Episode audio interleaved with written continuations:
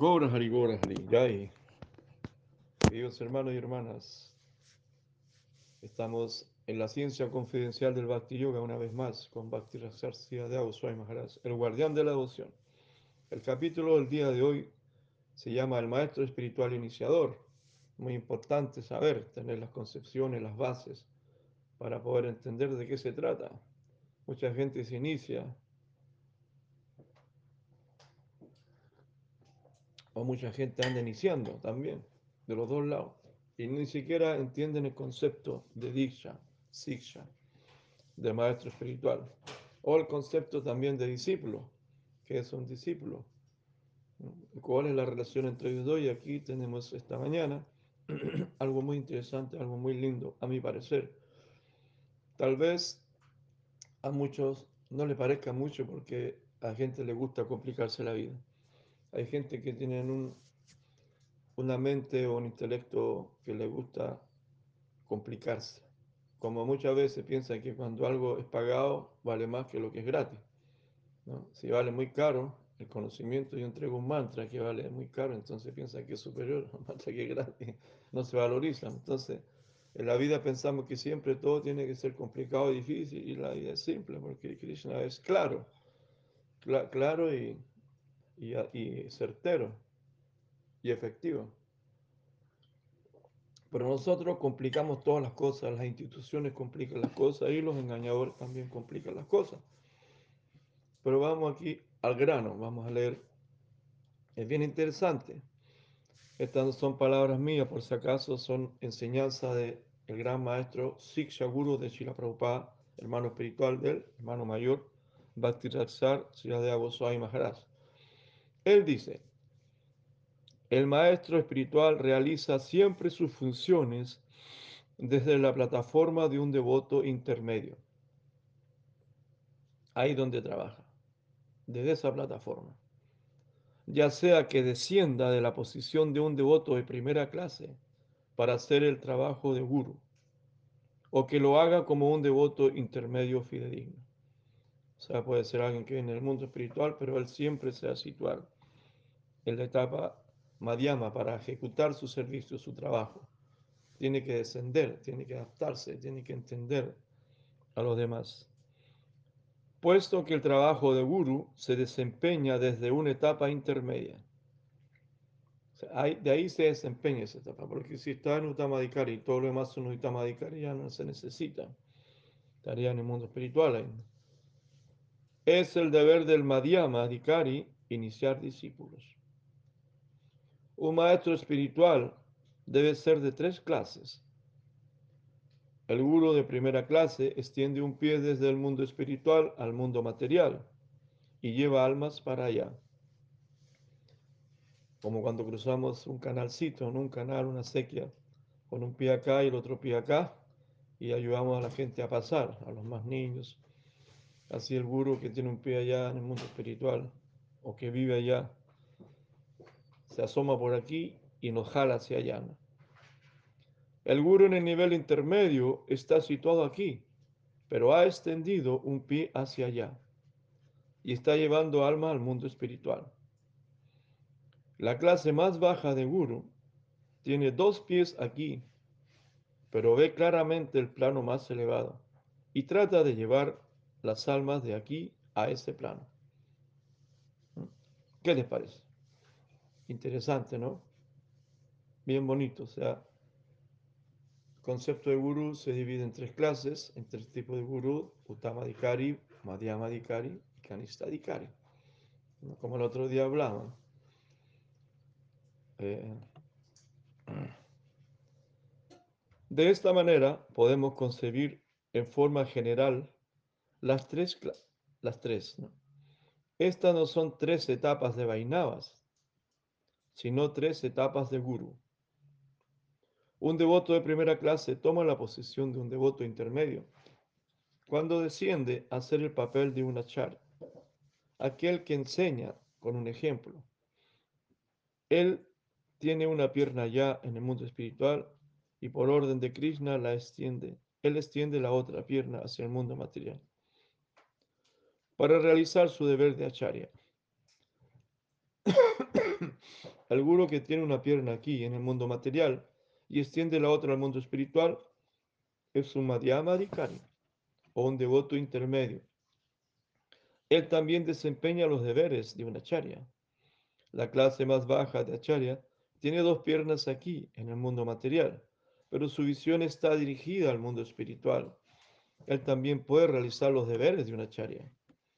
Estos son los grados de acharyas y las diferentes etapas de Vainavas son otra cosa. Mm. Se menciona en el Siman Bhagavatam las tres clases de devotos. Acharyamam evaharaye puyanjat sradaya hate natad vaktesu chanjesu savaktaha praktaha smritaha. Un devoto que adora fielmente a la deidad pero no respeta debidamente a los devotos, a los Vaisnavas, o a la gente en general.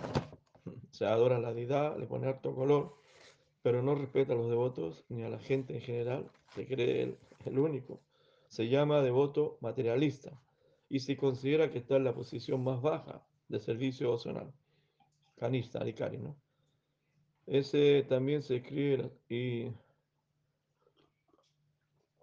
la segunda clase de devoto dice: el devoto situado en la etapa intermedia del servicio devocional es llamado Madhyamadikari. Estos son los diferentes niveles de devotos, no, de gurus, ¿no? de devotos. Entonces, el Madhyamadikari, él ama a la suprema personalidad de Dios, es un amigo sincero de todos los devotos del Señor, es misericordioso con los inocentes y desprecia a los envidiosos. El nivel más elevado de Vaishnavismo, de acuerdo con el Srimad Bhagavatam, se escribe como sigue. Bueno, el de Madhya Medicari ya ve, no solamente la deidad y Krishna, sino que también aprecia a los devotos y a la gente en general, ¿no? y a otros devotos y a otros. Ese Madhya Medicari. Ahora, el devoto de primera clase. Sarvabhute suyat pasyet bhagavat bhagavam atmana bhuktani bhagavati atmani esa bhagavato tamaha. El devoto de primera clase Ve a Krishna en todo y todas las cosas en Krishna. El devoto de primera clase, ve a Krishna en todo y todas las cosas en Krishna. Estas son las tres etapas de los devotos. Si Chaitanya Mahaprabhu explica estas tres etapas,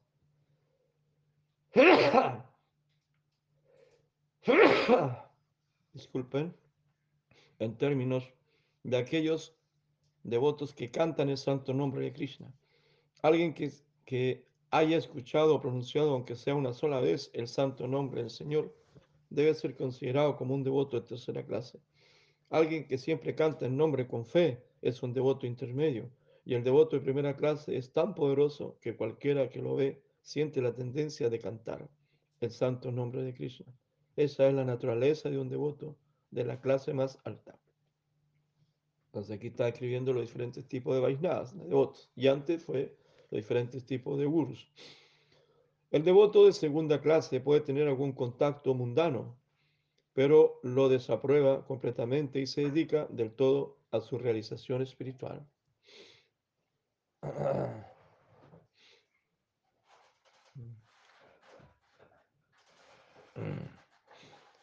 Eh, Está absorto totalmente, a ver, está absorto totalmente en la vida espiritual. Su atracción por Dios está allí, pero no ha escapado por entero a la influencia de Maya o la ilusión. Aunque sea débil, su esfuerzo por ayudar a los otros es loable. No se ha desasociado todavía de su naturaleza mundana, pero la está conquistando gradualmente. Está ganando batalla tras batalla y acercándose a la conciencia de Krishna. Tiene buena voluntad. Es un predicador. Ha alcanzado la etapa que justo antecede a desasociarse finalmente de este mundo material. Emprender su salida final y tratar en el mundo espiritual. Y entrar en el mundo espiritual. El devoto neófito puede ir al templo y adorar la deidad, allí siguiendo estrictamente las regulaciones de las escrituras pero tan pronto como sale del templo, puede hacer cualquier cosa sin restricción. En sus relaciones con los otros, no puede comportarse de una manera espiritual. Los dictados de las escrituras tienen solamente una influencia parcial sobre él. En su trato con los demás puede que no tengan ninguna clase de principios espirituales. Pero el devoto intermedio aplica los principios de las escrituras en su vida ordinaria. Desde el punto de vista de las escrituras, él considera con quién puede hacer amistad, qué clase de negocios puede hacer para su subsistencia y cómo debe seleccionar a sus amigos. Cuando la vida social de un devoto es también afectada y controlada por sus principios espirituales, él se convierte en un devoto de segunda clase. Cuando adopta tal forma de vida ya está preparado para ayudar a los otros. Él no se ve afectado por asociaciones extrañas o poco favorables, y puesto que ya ha practicado y está fijo en esta forma de vida, él sabe cómo tratar a los demás y conservar su vitalidad espiritual. Como ha practicado de esta manera, puede ser elegible para iniciar discípulos. Está calificado para ayudar a otros porque ya se ha transformado en su manera de conducirse con el ambiente exterior. Puede mantener su posición al pelear con los agentes de Maya. Ya ha demostrado que está firme en su posición espiritual. Por lo tanto, se puede confiar en él y, y se le puede entregar el poder de Acharya. Hay todavía otro punto por el cual las cualidades de un devoto nos han sido descritas en las escrituras reveladas. Aquel cuya seguridad, juicio y fe está en los Shastras, quien observa atentamente todas las reglas, regulaciones y prácticas que se encuentran en las escrituras, cuyas prácticas y actividades sociales están adornadas por su fe en Dios. Es un devoto intermedio. Y uno que actúa de acuerdo con su fe en Krishna en todas las etapas y bajo cualquier circunstancia, ese es un devoto de primera clase. su fe en Krishna es el principal guía. En cualquier circunstancia que puede estar con el cuerpo, la mente, el alma, en pensamiento, palabra y obra, en toda forma, Él hace todo para el servicio de Krishna. Él es el discípulo más elevado de Krishna. De esa manera nos han sido expresados en las escrituras las diferentes, los diferentes puntos de vista de las etapas de un devoto, un sirviente de Krishna. ¿Qué le parece? Aquí no estamos, estamos en la escuela. Nos mandaron para la escuela a estudiar, aprender, porque hemos hecho muchas cosas aprendió todo un poco. Muchos devotos se han especializado en muchos rubros y eso está bien. Como medio de subsistencia, como trabajo y para ayudar a los demás, para traer conciencia al mundo y para vivir también fuera del sistema, más independiente. Pero muchas veces, si no tenemos una buena base filosófica de una comprensión real de lo que son el mundo de las relaciones. ¿Cuál es mi relación? Con mis hermanos espirituales, mi relación conmigo mismo, mi relación con Krishna, mi relación con la edad, mi relación con los devotos mayores, con los devotos menores, mi relación con las hermanas espirituales, con las mujeres, ¿no? con las madres, mi relación con el maestro espiritual, con el Disha, mi relación con el Siksha, mi relación con un devoto mayor, qué sé yo. Todas las relaciones no las conocemos muy bien, solamente nos guiamos por una intuición o por la madurez que tengamos o por la vibración, afinidad o por Maya, porque con este devoto yo puedo hacer esto porque me llevo bien, porque está en mi nivel, ¿no? Con él puedo fumar marihuana, con él puedo carretear, tomar alcohol, con él puedo estudiar, con él puedo leer, con él puedo hacer deporte, con él puedo hablar tonteras, con él puedo hablar de Krishna, sí, por, por afinidad, ¿no? Todo, dice que todas las cosas se van ordenando. El agua toma su propio nivel. ¿Cuál es nuestra relación con devotos de otras misiones? La relación con otros maestros que no son tus maestros, de otras escuelas, de otras líneas, o la relación con otros devotos de otras religiones, porque hay devotos en todas las religiones. la religión con los, eh, la relación con los devotos de los pueblos ancestrales, los devotos de la madre tierra. Así, hay tanto, ¿no? Tu relación con el mundo, maya. Cuando tú eres un predicador, tú tienes que relacionarte con mucha gente en la calle. Un San Quintanero, un predicador, siempre está rodeado de personas neófitas, de personas eh, que vienen del mundo material, contaminadas, ¿no? Y vienen a veces, a veces a predicarte, a veces a hacerte caer. Entonces, tú tienes que tener una base de cómo poder relacionarte. Eso se llama una inteligencia espiritual, ¿no? Esto se llama también sentido común, cómo aplicar, aplicar a cada momento, a cada instante, ¿no? Ese sentido común, eso se llama conexión con Paramatma, es el Chaita Guru, el Guru corazón, ¿no? Como tener una seguridad para que no te vayan a convencer a darte vuelta. Maya, ¿no? Maya te puede. Entonces es bonito y venir a la escuela nuevamente aquí a estudiar y estamos estudiando, aprendiendo, estamos todos aprendiendo aquí circularmente, ¿no? Todos estamos aprendiendo porque aquel que deja de aprender empieza a envejecer. Entonces, es bonito porque esto es aplicable incluso a la relación con tus hijos, en la relación con tu esposa, en la relación con tu papá, con tu mamá, con tus hermanos carnales de sangre en la relación con los árboles, en tu relación con la madre tierra, en tu relación con, con los ríos, con el agua, en tu relación con el viento, con el fuego, incluso en tu relación con los devas, con los semidioses, que es muy confundiente. Por ejemplo, ¿qué relación tienes tú con el señor Shiva? ¿No? ¿Qué relación? Porque el señor Shiva es, ojo, es el mejor de los Vaisnavas. Entonces, ¿cuál es tu relación con el señor Shiva? Y con la esposa del señor Shiva, con Parvati, porque si es el mejor de los vainadas, su esposa, obvio que también no es cualquier cosa, ¿no? Entonces, ¿cuál es tu relación? Entonces, todo eso tiene que tenerlo claro. Y es muy importante, muy bonito, porque siempre vivimos llenos de miedo, llenos de... Ah, nos perdemos. Cuando no tenemos un, un concepto claro, un maestro espiritual de la India dijo hace poco, Dijo, cuando uno no tiene claro el concepto de dicha, se pierde una gran relación con todos los siksha.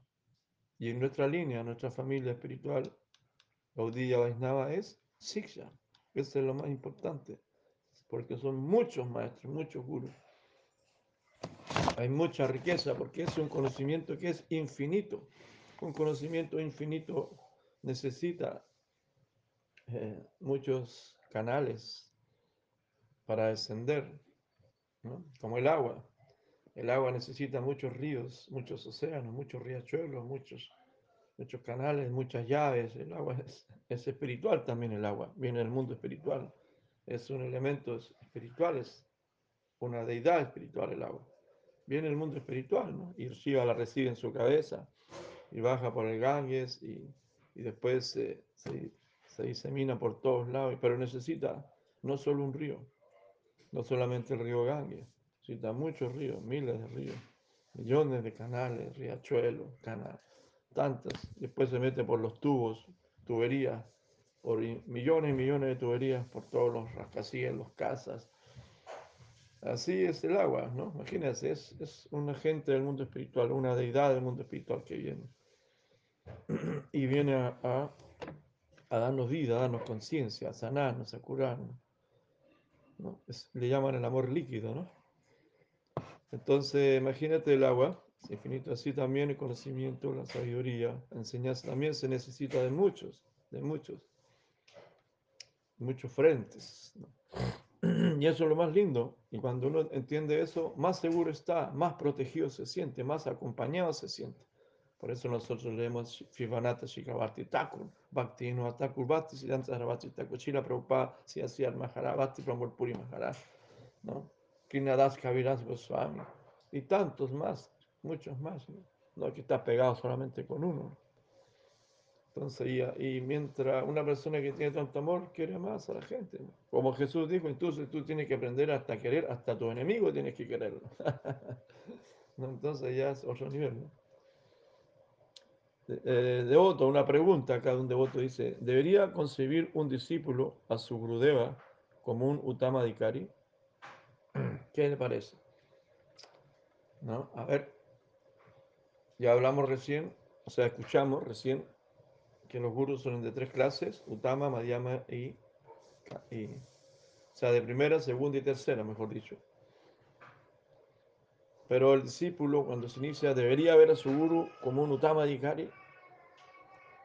A ver, piensen un poco, piensen un poco en sus casas, en sus hogares, donde estén, en sus templos, en sus oasis, su trabajo, escuchando. El, discípulo debería ver a su Gurudeva como un Utama Dikari, así, completamente fanatizado ¿Sí o no? Bueno, vamos a escuchar aquí ahora. A ver si anda cerca, ¿no? Sí, Maharaj. Dice, sí.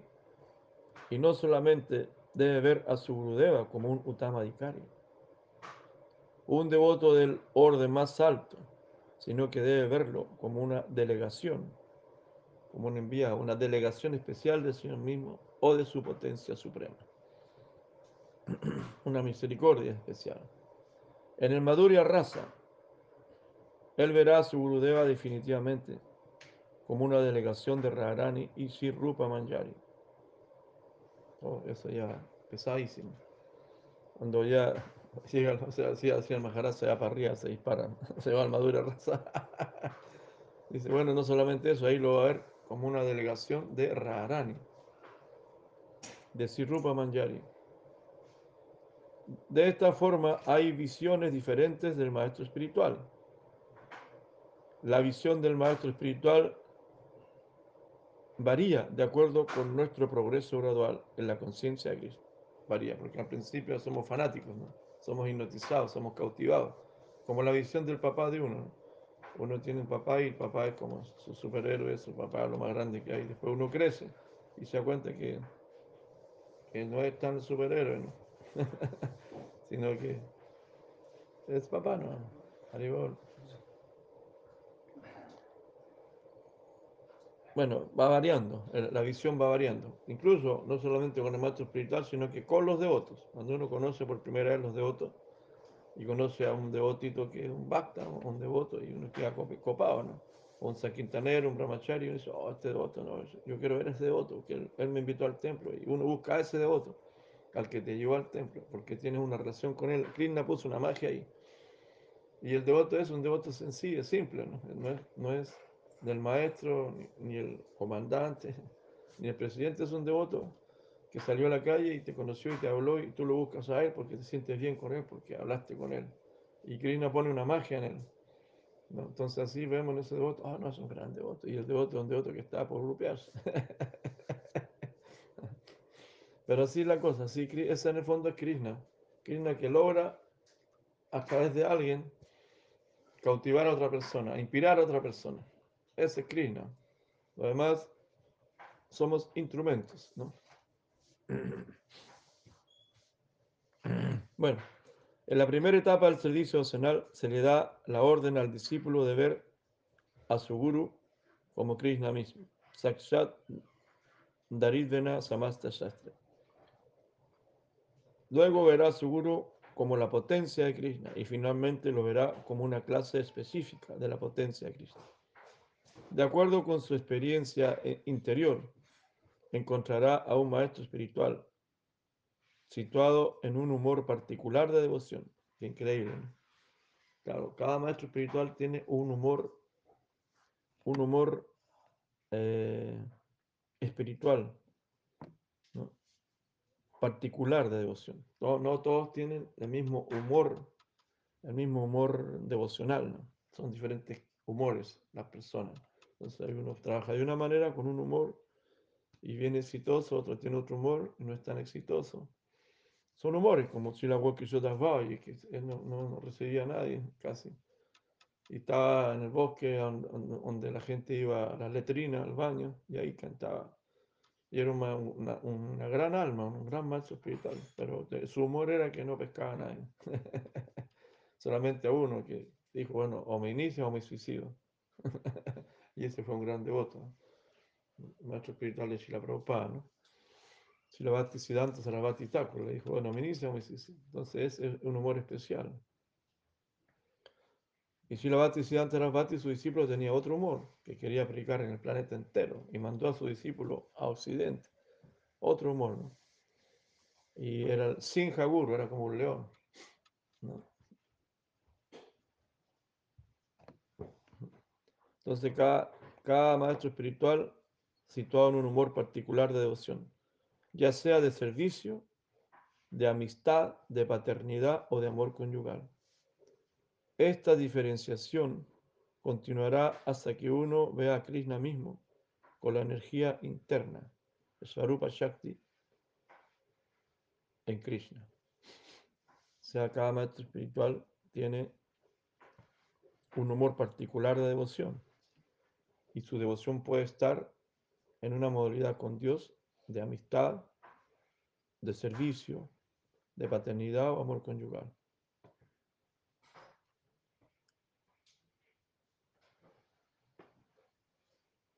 Devoto. Alguna gente piensa que uno debe ser un devoto de la orden más alta, quien ha descendido a este mundo para actuar en una plataforma de segunda clase, para iniciar discípulos. Ellos no aceptan ninguna gradación de gurus.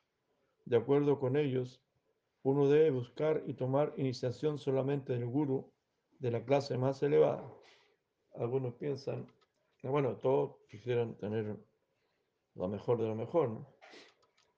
Uh, Prabhupada, qué sé yo, o la India. Muchos piensan que si los gurus son de la India, guru es una función, ¿no? Que la, que, que la hace, la hace, que no, no la hace, no la hace. Entonces, claro, hay algunos que dicen, no, uno debe tomar solamente de un guru de primera clase. Bueno, sí, el va a responder aquí. Al principio yo también tenía esa idea. ¿no? O sea, todos quieren ir al Papa. ¿Y para qué están los obispos, los curitas, los curas, los franciscanos? Hay muchos representantes. Las monjitas. Las monjitas, ve, buena, buena, buena, las monjitas. Claro. Nunca las toman en cuenta. Nunca las toman en cuenta. Las monjitas, claro, son súper importantes. Imagínense cuántas monjas santas habrá. Entonces aquí también la conciencia de Krishna. Bueno, si Maharaj dice, yo al principio tenía la misma idea. Siempre nosotros queremos lo mejor, lo más grande. Pensamos que si mi guru es grande, yo voy a ser grande. Guru es muy grande, uno también queda chico, ¿no? Porque el guru te pedir algo y no. Bueno, al principio yo también tenía esa idea, dice, dice Siyar Maharaj, pero mi comprensión se fue transformando y mi concepción cambió. En un comienzo, yo no me atreví a ser discípulos después de la partida de Sila Bhakti Siddhanta Sarasvati Prabhupada, que el maestro. Pero ocurrieron tres eventos que me transformaron. Luego yo empecé a hacer este trabajo humilde y modestamente. El otro día un devoto me hizo esa misma pregunta. Yo le conté la historia del dolor de cabeza de Krishna. Tal vez usted conozca la historia. Una vez, cuando Krishna estaba en Dwarka, le contó a Narada Muni que estaba padeciendo de un terrible dolor de cabeza y que la única cura era el polvo de los pies de sus devotos. Narada fue a visitar a todos los devotos de Dwarka, pero ninguno se ofreció para darle el polvo a los pies, porque el polvo es la recueca, la, contaminación. Pues, ¿eh? como con eso se la pasaría y más para Krishna, para Dios, y vale, lo más contaminado de uno, ponerse, uno se va al infierno. ¿no? Ellos dijeron, oh, esto no es posible, no podemos hacer eso, no podemos, nos podemos ir al infierno. Si damos ese remedio a Krishna, lo vamos a ir al infierno. Eso es una gran ofensa. Frustrado Narada Muni, el gran, eh, ¿cómo se dice? El gran devoto, regresó a donde Krishna y le dijo, estoy sufriendo terriblemente. ¿Has conseguido el polvo de los pies? No, señor. Nadie estaba preparado para darme el polvo de los pies. Narada estaba pasmado. Krishna le dijo, debes intentarlo en Brindavan. Anda al pueblo de Brindavan, ahí donde los campesinos de Brindavan. Narada confió todo inmediatamente a las gopis. Y las gopis llegaron rápidamente con el polvo de sus pies. Y dijeron, ¿está sufriendo Krishna? ¿Necesita el polvo de los pies? Por favor, llévale este polvo de los pies inmediatamente. Narada está asombrado. Narada le dijo, pero tan segura van a ir al infierno. ¿Cuál es el problema? Pensó. Ningún devoto le ofreció a Krishna un poco del polvo a sus pies, pero esta gente sí lo está haciendo. Él les dijo, ¿saben cuál es la consecuencia de sus acciones? La Gopi contestaron, sí, sabemos, es el infierno eterno, eterno encima. Pero no nos importa. Nuestra única preocupación es que nuestro Señor sienta algún alivio. ¿Cómo está? Esa fue una de las cosas que vino a mi mente en esa época. Y la otra fue esta. Si Chaitanya Mahaprabhu dice, Amara Anyaya Guru Hanatara Heidesha, bajo mis órdenes conviértete en Guru, dice el Señor Chaitanya, y libera la tierra. Así nosotros debemos pensar, soy falible, pero tengo confianza que lo que mi Guru me dio es una cosa excepcional, vital y nectaria. Y él me ha pedido que se lo dé a otros. No importa, me arriesgaré. Él me lo ordenó. Yo soy su sirviente. Él me cuidará. Con este espíritu de riesgo, el discípulo se acercará a la responsabilidad pensando, puedo ir al infierno, pero debo cumplir con la orden de mi Gurudeva. puedo morir, pero debo cumplir con la orden de mi comandante. Él debe aproximarse a su tarea con este espíritu y no habrá peligro alguno si conserva esta conciencia. Pero si él se desvía de esta conexión y va interesadamente por un propósito mundano, como tener seguidores, dinero, fama y toda esa vaina, será condenado. De otra manera, ninguna calamidad podrá tocarlo. Se debe mantener este espíritu interno y esta es la cualidad real de un discípulo. Si estoy listo para morir por cumplir con la orden de mi Gurudeva, siento que esto es néctar y tengo que distribuirlo a otros para salvarlos. ¿Qué les parece? Aquí estamos en la escuela, escuchando la revelación de la mente, decía Siyar Mahalaj como revela su mente como él comenzó, porque él también eh, empezó de a poquito, ¿no?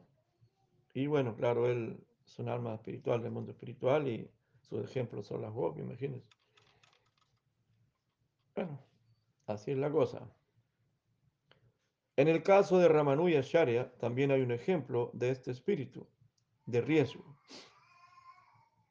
Había un Alvar, un gurú del sur de la India, que tenía el tipo más elevado de mantra. Ramanuja quería recibir ese mantra de él el Alvar le dijo a Ramanuja, si usted no descubre este mantra a nadie, no se lo enseña a nadie, entonces yo le podré revelárselo. Ramanuja estuvo de acuerdo.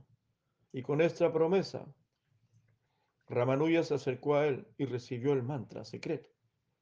Mantra secreto, ¿no? Pero no se podía revelar a nadie.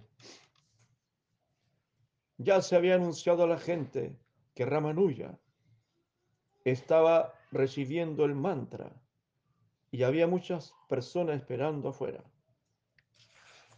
Ellos habían escuchado que Ramanuja había aceptado esa condición de no entregárselo a nadie y recibió el mantra del Guru.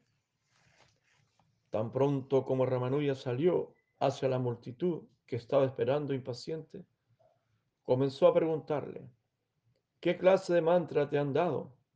¿Cuál es el mantra? ¿Es de un nivel tan elevado que nos salvará a todos? el mantra que da la salvación. Y Ramanuja dijo, sí. Entonces, ¿cuál es? Este es el mantra, dijo Ramanuja. Y si lo entregase al infierno. Él lo entregó y su guru lo castigó. ¿Qué has hecho? ¿No sabe cuál es el resultado? Sí, lo sé. El infierno eterno. Pero su mantra solo puede ser provechoso. Así que ellos se salvarán aunque yo me vaya al infierno. Si usted puede tomar esa clase de riesgo, su guru lo bendecirá y usted no podrá ser condenado. Esa clase de riesgo debe ser tomado por el discípulo y solamente sobre la fuerza, sobre la base de esa inspiración espiritual. Si lo hace así, nunca será condenado. El ojo del Señor está allí, Dios está allí, el guru está allí. Solo allí puede estar a salvo. Ellos no pueden abandonarlo en el peligro pensando con gusto. La persona que está cumpliendo con nuestras órdenes va a ir al infierno. ¿Pueden ellos tolerar tal cosa? ¿Están nuestros guardianes vivos o están muertos? Está Shila Prabhupada vivo, si hacía o muerto. Ellos son guardianes. ¿Están vivos o están muertos? El alma no muere.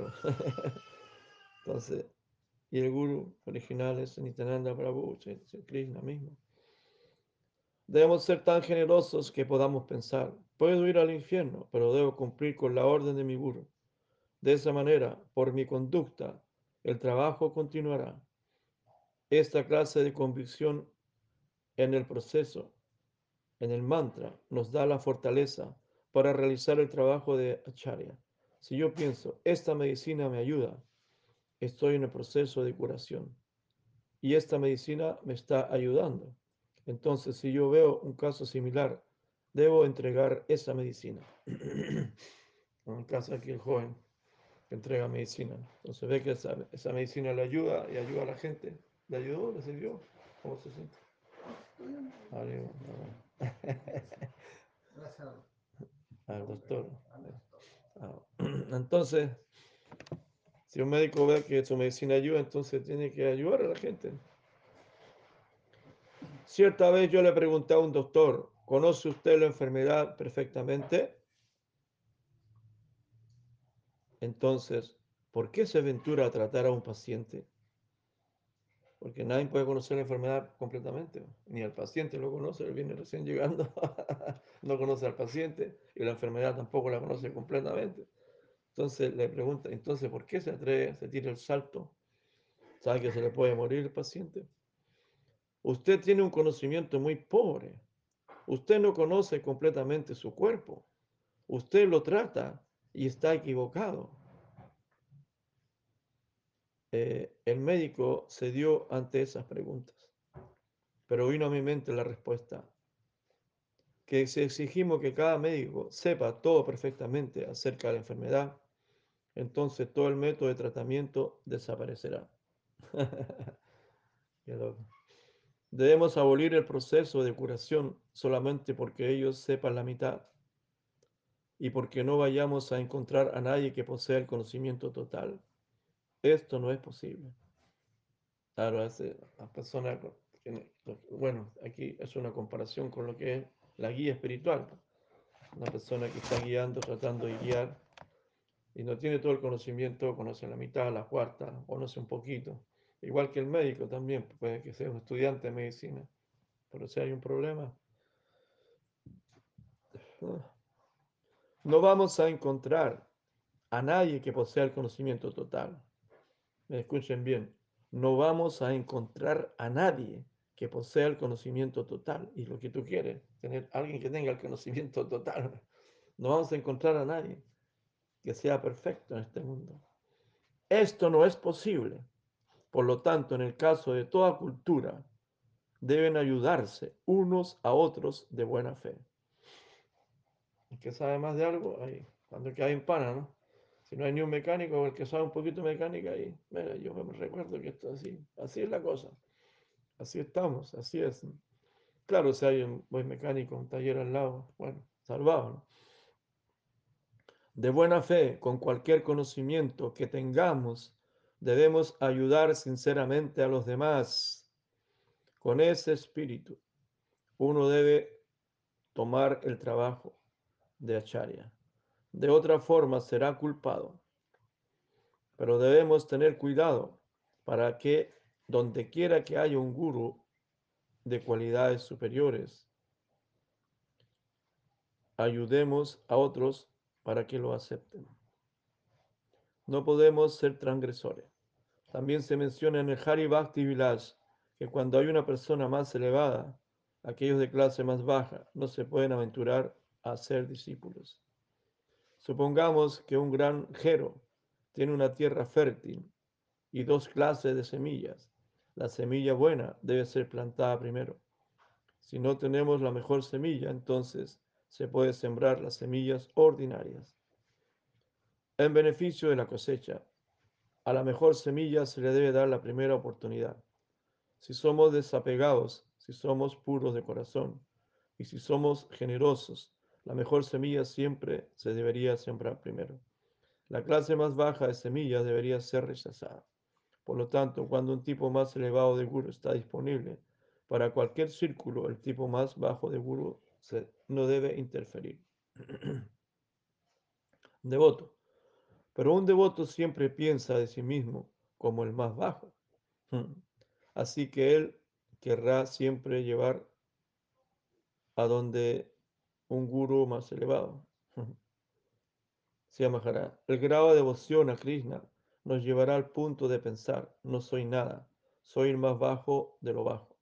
Pero cuando surge la inspiración de actuar como un guru, la necesidad de enseñar bien a nosotros a través de la orden de Krishna, tienes que hacerlo. En este caso, Krishna quiere hacerlo. Es su flujo. Chaitanya Mahaprabhu dice, Sanatana, la gracia de Krishna está fluyendo a través de mí, hacia ti. Está pasando a través de mí, pero yo no entiendo todas estas palabras. Yo siento algo así, estoy cumpliendo con la orden de mi acharya. Sin embargo, siendo tan bajo, he aceptado este deber como una orden dada por mi acharya. Con esta necesidad interior, uno puede hacer el trabajo de una acharya. No es solamente exterior, también es interior. El acharya no ha, nos ha pedido sigue con la prédica. Estás calificado. Si no lo haces, entonces, ¿para qué te lo entregué? Así como yo propago este mensaje, tú también debes hacerlo. Si uno siente tal urgencia interior en su corazón, debe realizar ese trabajo. Si no servimos a la sociedad con lo que Él nos ha saturado, el gurú nos saturó, los gurus, los maestros que hemos tenido nos han saturado de, misericordia, de enseñanza, de néctar. Entonces, si uno no entrega eso, todo que lo hemos recibido, entonces también, ¿para qué? ¿Para qué? Entonces, en honor, en honor a las grandes almas que hemos conocido en nuestra vida, se debe entregar, se debe cumplir una función humildemente.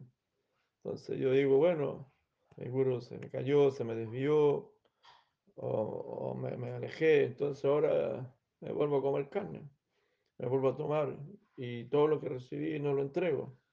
¿Me entiendes? Entonces uno dice cualquier cosa, cualquier desconexión que haya o cualquier malentendido o cosas por el estilo, no quiere decir que uno no va a entregar lo que ha recibido, ¿no? Desde un, desde un concepto no creyéndose el gran acharya, ni el gran guru, ni nada, sino que entregar la riqueza que recibiste. En honor a lo hecho anteriormente, a lo que, a lo que se hizo, al, esfuerzo de los demás, en honor a todos los esfuerzos de los que han trabajado en equipo, porque un guru es un equipo, el guru viene con su parchada, un guru original que viene del mundo espiritual no viene solo, él viene con su parchada, si la Prabhupada venía con toda su parchada, con sus asociados eternos, gente de una inteligencia superior, de capacidades sobrenaturales, de una devoción extraordinaria, con una dulzura y un talento y una entrega, una devoción increíble. Y ahí están los libros, ¿no? No es que Prabhupada hizo todo, él trabajó con, con sus parchadas, con sus asociados, y ellos hicieron en el mundo entero, en cada pueblo, en cada aldea, en cada ciudad, hicieron un, montón de trabajo. Recordamos a las madres esas que pintaban los cuadros, María Durán algo así parece. Mm. ¿Cuántos artistas, cuántos músicos, cuántos cocineros, cuántos constructores, cuántos eh, profesores, cuántos devotos, ¿no? Cuántos puyaris han trabajado para que se abra la edad en el mundo entero. Miles de puyaris, miles de cocineros. ¿Cuántos San Quintaneros? Miles de San han pasado. Es un equipo grande. Entonces, todo ese trabajo, ¿cuánta gente trabajó en los SEBAS? En los SEBAS, en la oficina, haciendo todos los trabajos por años, ¿no? amaneciéndose, quemándose las pestañas, traducciones, libros, literatura, CD, videos, conferencias, para comunicar, para transmitir todo ese trabajo, mejor que se pierda por el ego falso que uno tiene, por, el enojo que uno tiene, que se pierda todo. No, pues. ¿Cuántos gurukulas se abrieron? ¿Cuántas escuelitas? ¿Cuántos centros de yoga? ¿Cuántas aldeas ecológicas? Que se pierda todo. el mundo necesita, el mundo necesita las fincas ecológicas, el mundo necesita las escuelas, los jardines, los restaurantes, el mundo necesita los centros de yoga, el mundo necesita los templos. No vamos a ir cerrando templos porque tengo un gran ego. El mundo necesita eso, conciencia. Y si vamos a hacer con errores, con falta, bueno, queremos hacerlo, queremos predicar en honor a las cosas buenas que, que hemos recibido, al esfuerzo de todos esos devotos. No solamente de una persona, porque todo se, se enfoca en una sola persona. Es un grupo de almas. ¿No? Por supuesto hay un líder, en el mundo animal se dice el macho alfa. Pero en el mundo espiritual se dice el maestro, el guía, ¿no? El alma exaltada. Pero es un equipo de, de muchas personas que han trabajado durante muchos años. Y en honor a eso, ya en el Señor Chaitanya tenemos que seguir predicando. Y si a alguien no le gusta que uno predica, bueno, que se la aguante. si, si a alguien no le gusta que uno predique, que haga conciencia de Krishna, bueno, ese es el problema de él. Eh, ese no es mi problema. ¿no? Y si tenemos la bendición de Shila Prabhupada, nuestros maestros espirituales, Vasida Sir Mejará, Vansida Bhavi Mejará, Bhaktisiddhanta Bhati, ¿están vivos o están muertos? Como dice acá Sir Mejará. Shila Prabhupada está muerto o está vivo. ¿Qué dice usted? Piénselo, analícelo. ¿Está muerto o está vivo? Está vivo, pues, si el alma no muere. Y ellos están ahí, son nuestros abuelos, y a veces los abuelos quieren más a los nietos que los mismos padres. Porque los padres están tan ocupados en hacer sus cosas que, pero los abuelos tienen ese cariño. Entonces ellos están ahí protegiendo y vamos, y con todos los errores, bueno, estaremos dispuestos al infierno por predicar. Vamos, yo prefiero o me vuelvo un demonio, o me vuelvo un devoto, o sigo siendo un demonio, porque puedo hacer muchas cosas como demonio también. Hay, hay habilidad, hay talento, hemos aprendido ya. O mejor ocupamos toda esa energía en servir, en ayudar a las personas. Bueno, los que quieren pelear, discutir, ese es el problema de ellos. Yo quiero servir, quiero predicar, y en la compañía de aquellos que quieren hacer lo mismo. ¿no? ¿Qué les parece? Nuestros maestros no han saturado, entonces seremos responsables ante nuestro guru. Él nos castigará diciendo, has tomado tanta energía de mí y ahora la guardas para ti. Ahora existe tu empresa, existe tu importadora, existe tu panadería, existe tu negocio, existe tu clínica y guardas toda la energía para solamente para mantenerte tú y disfrutar de eso. Y no ayudas a los demás. ¿no? ¿En cuánto ayudas a los demás? ¿Qué estás haciendo con esa energía? ¿No? Si hasta los evangélicos dan un porcentaje y que son ¿no? a la gente para ayudar. Sea, no estamos hablando de plata ni cosas por el estilo, estamos hablando de qué haces para ayudar a los demás, cómo ayudas a los demás.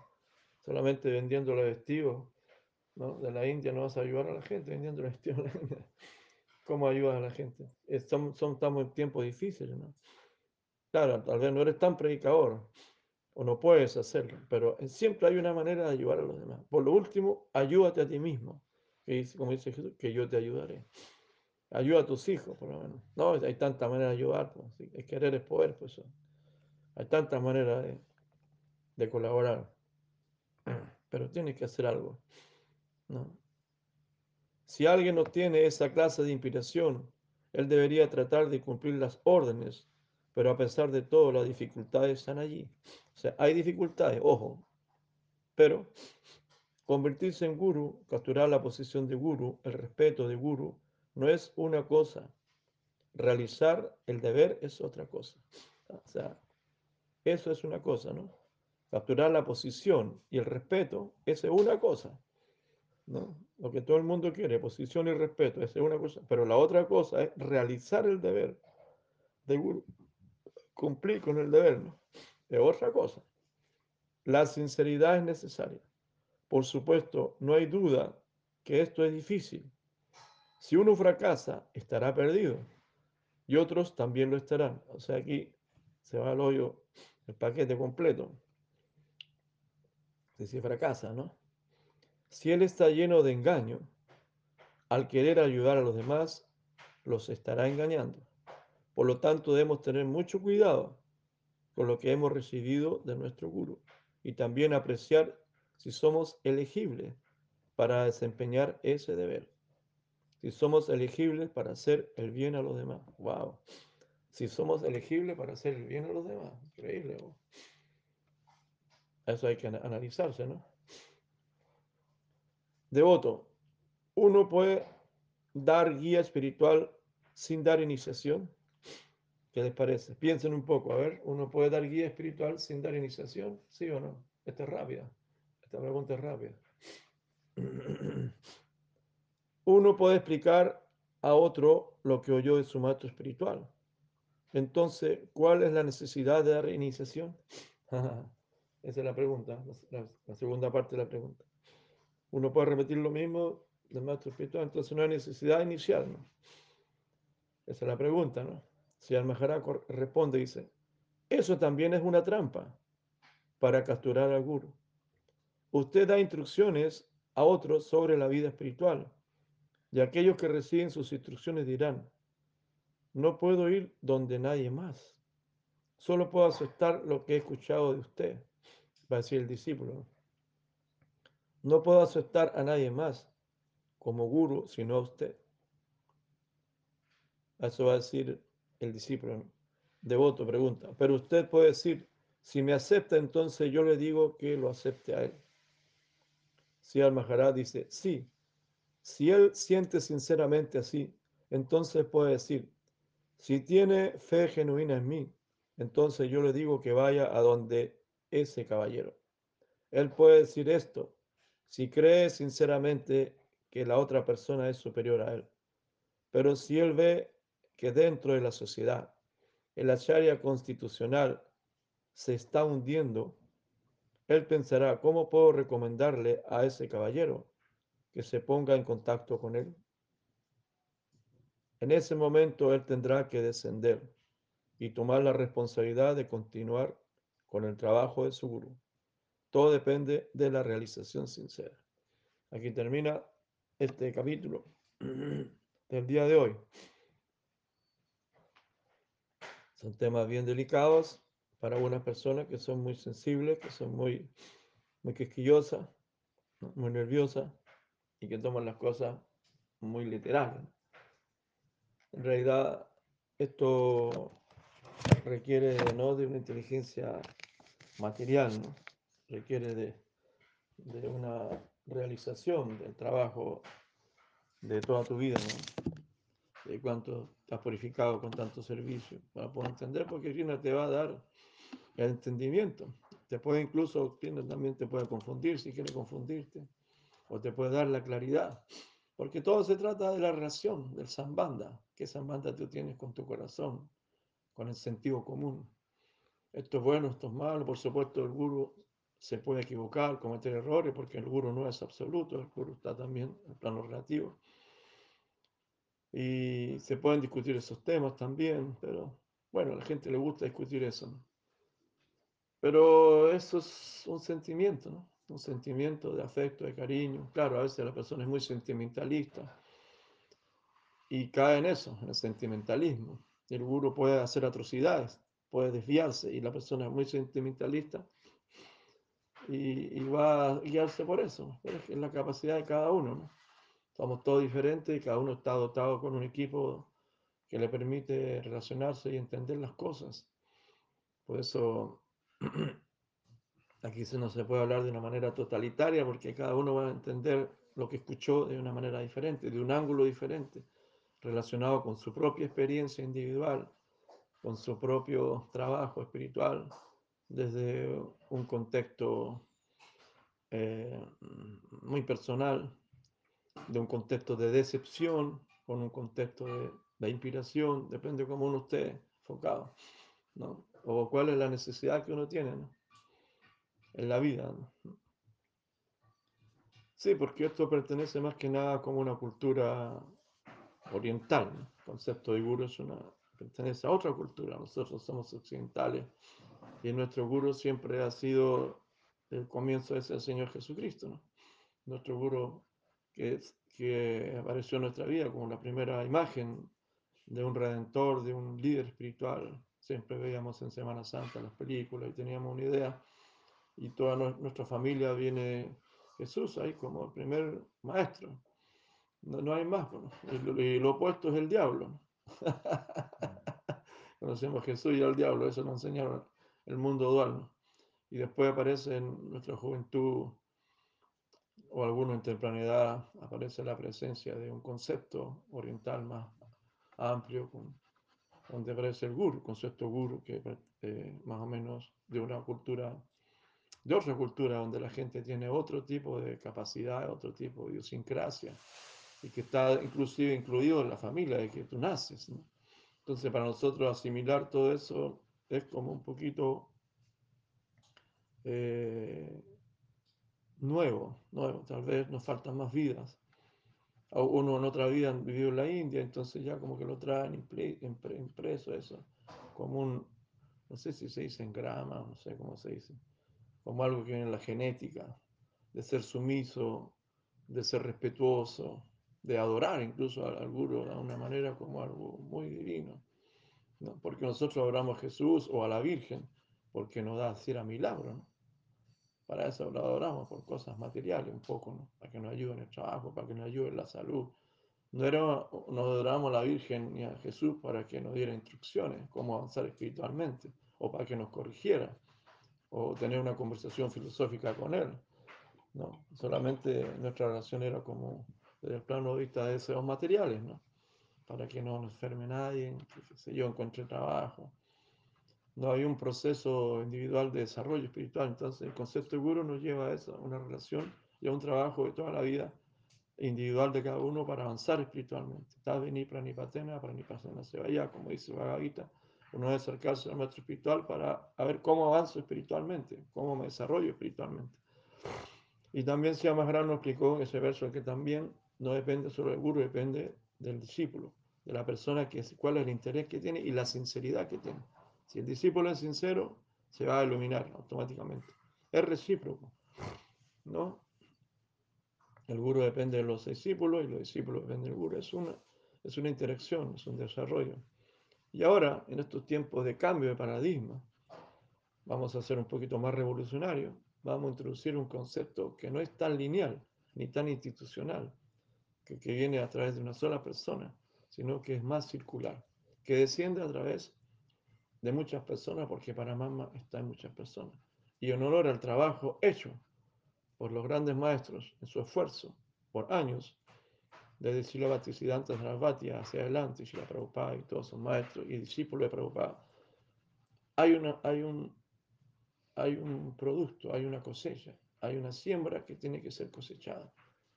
¿no? Entonces, hay un trabajo que es real, que es verdadero, no es un invento, algo que es científico.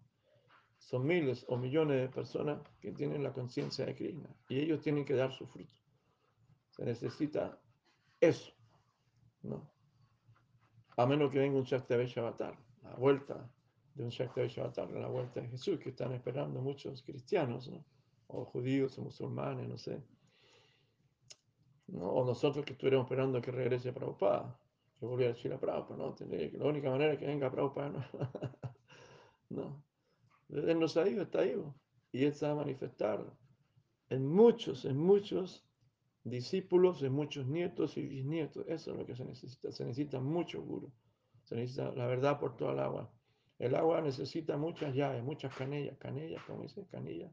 Canilla se dice la llave, canilla. En Argentina, canillas, muchas.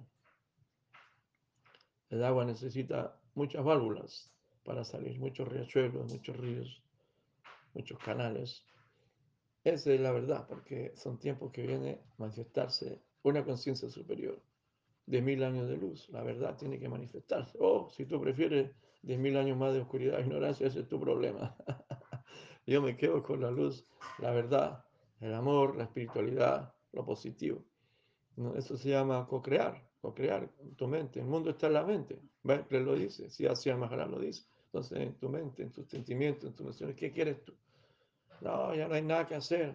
Vamos a seguir en Kali No, vamos a luchar, vamos a trabajar desde nuestro corazón, desde nuestra mente, donde sea, vamos a, a tratar de invitar esa energía. Invitemos la energía positiva. ¿Por qué tú cantas Hare Krishna? Hare Krishna, Hare Krishna, todos los días Krishna, Krishna, Hare Hare. ¿Por qué cantas? Porque estás invitando a Krishna. Krishna, ven a bailar en mi boca, baila en mi boca y toca la flauta, bien toca la flauta. Y vamos a cantar y bailar. ¿Por qué invita a tu gente a tomar prasad? ¿Por qué invita a la gente a recibir a la clase, a escuchar? Porque tú estás invitando a Krishna, porque quieres que Krishna conciencia venga, la conciencia, que venga la luz, que venga la, el amor, ¿no? Para eso. Entonces lo mismo estamos invitando a Krishna con toda su parafernalia que venga y va a venir, pues si es de verdad, pues no es mentira. O te estás engañando tú mismo. Entonces, si tú quieres invitar a la oscuridad, la puedes invitar y hacer ceremonia y invitarla y caer en depresión y ser negativo y todo el tiempo. Y cerramos los templos, cerramos los restaurantes, cerramos las academias, cierro mi corazón a Dios y invito solamente a la oscuridad. No es así, mi amigo. Lo crea o no lo crea. La cosa es real.